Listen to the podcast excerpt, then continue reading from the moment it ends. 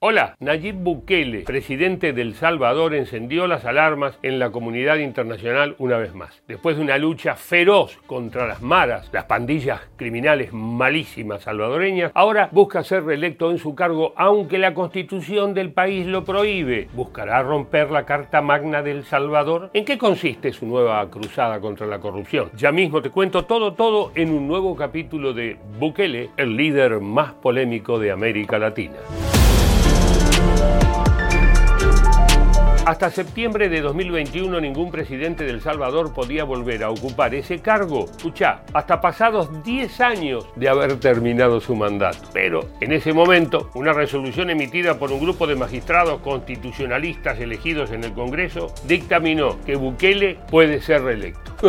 ¿Y ahora? En esa ocasión la sala señaló que la prohibición de la reelección inmediata es para un gobernante que haya estado en el poder por 10 años, mientras que en sentencias anteriores un mandatario debía terminar su periodo de 5 años y esperar 10 para buscar nuevamente la presidencia. Tras el sorpresivo aviso, algunos constitucionalistas han advertido que tal decisión iría en contra del ordenamiento jurídico y debilitan la democracia. Pasada esa resolución, Bukele anunció en 2022 que buscará ser reelecto en 2024. La Fundación Salvadoreña de Estudios para la Aplicación del Derecho, la FESPAD, aseguró de inmediato que el fallo que habilita a Bukele carece de legitimidad constitucional. Ninguna organización de defensa de derechos humanos se puede quedar callado frente a tan abominable violación de derechos humanos que se está cometiendo en aras y con justificación de la seguridad. Tanto la FESPAD como otras organizaciones sostienen que la interpretación que hacen allí Bukele de las leyes en general es antojadiza y que se trata de una estrategia política para debilitar las instituciones. Para decirlo en criollo, Bukele busca acomodar la legislación a sus propios caprichos políticos, aunque eso esté en contra de la misma constitución y que prácticamente todos los políticos lo hagan.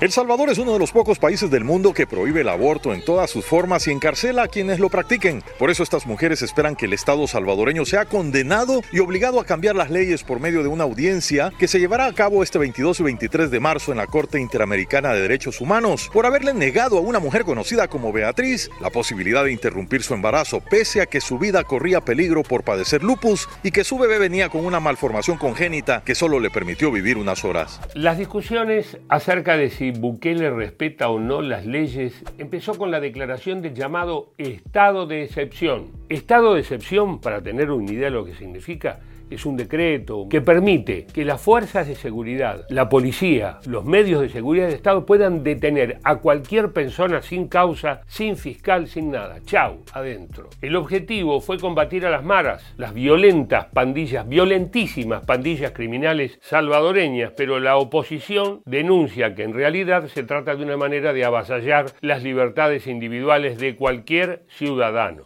El país donde la seguridad y el temor convergen. Los salvadoreños cumplen un año desde el inicio de la guerra contra las pandillas. Muchos de los habitantes celebran mejores condiciones de seguridad en sus calles.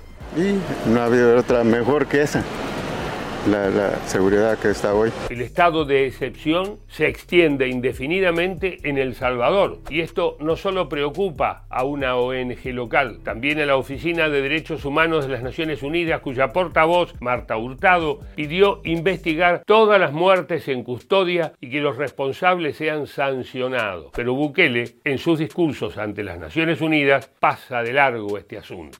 Porque si bien somos libres y soberanos e independientes en papel, no lo seremos de verdad hasta que los poderosos entiendan que queremos ser sus amigos, que nuestras puertas están abiertas de par en par para que nos visiten, para construir las mejores relaciones, pero lo que no pueden hacer es venir a mandar a nuestra casa.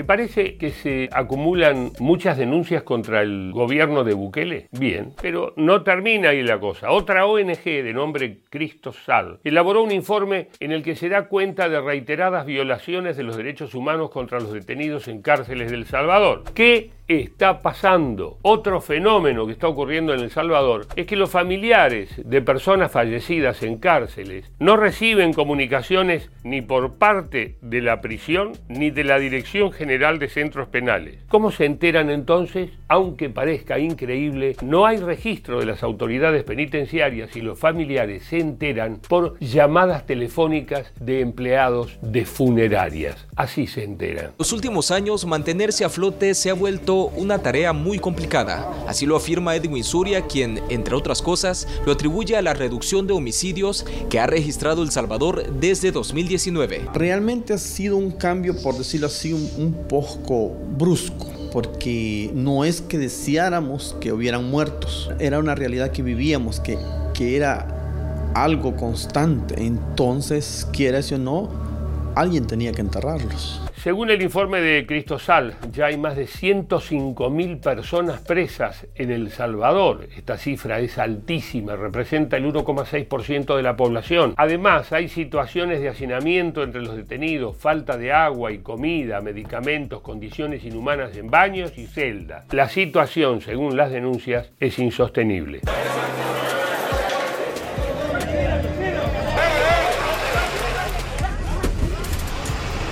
En los últimos días, Bukele sumó un nuevo eslabón a su cadena de polémicas. Anunció un nuevo plan para combatir la corrupción que se supone se complementa con su guerra contra las pandillas. ¿En qué consiste este programa? ¿A qué grupo apunta? Así como construimos una cárcel para los terroristas, también construiremos una cárcel para los corruptos.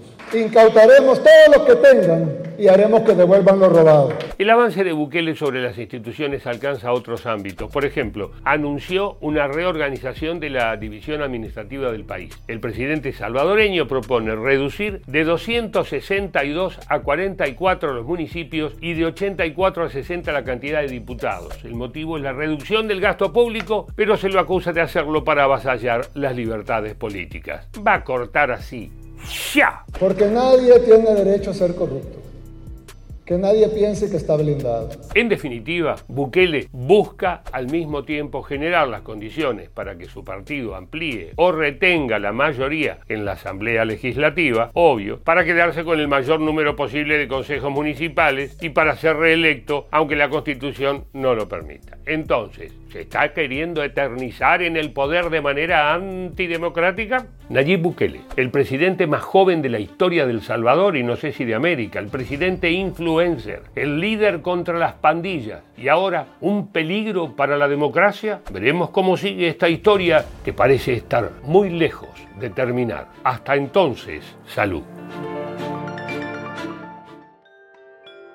Si te gustó el informe, bueno, gustar, gustar son cosas duras. No lo dudes, suscríbete ya mismo a nuestro canal de YouTube. Recomendáselo a toda la familia, a todos los amigos. Ah, y no te olvides de activar la campanita, así te enterás de todos los contenidos, todos los videos, todos los informes que vamos subiendo.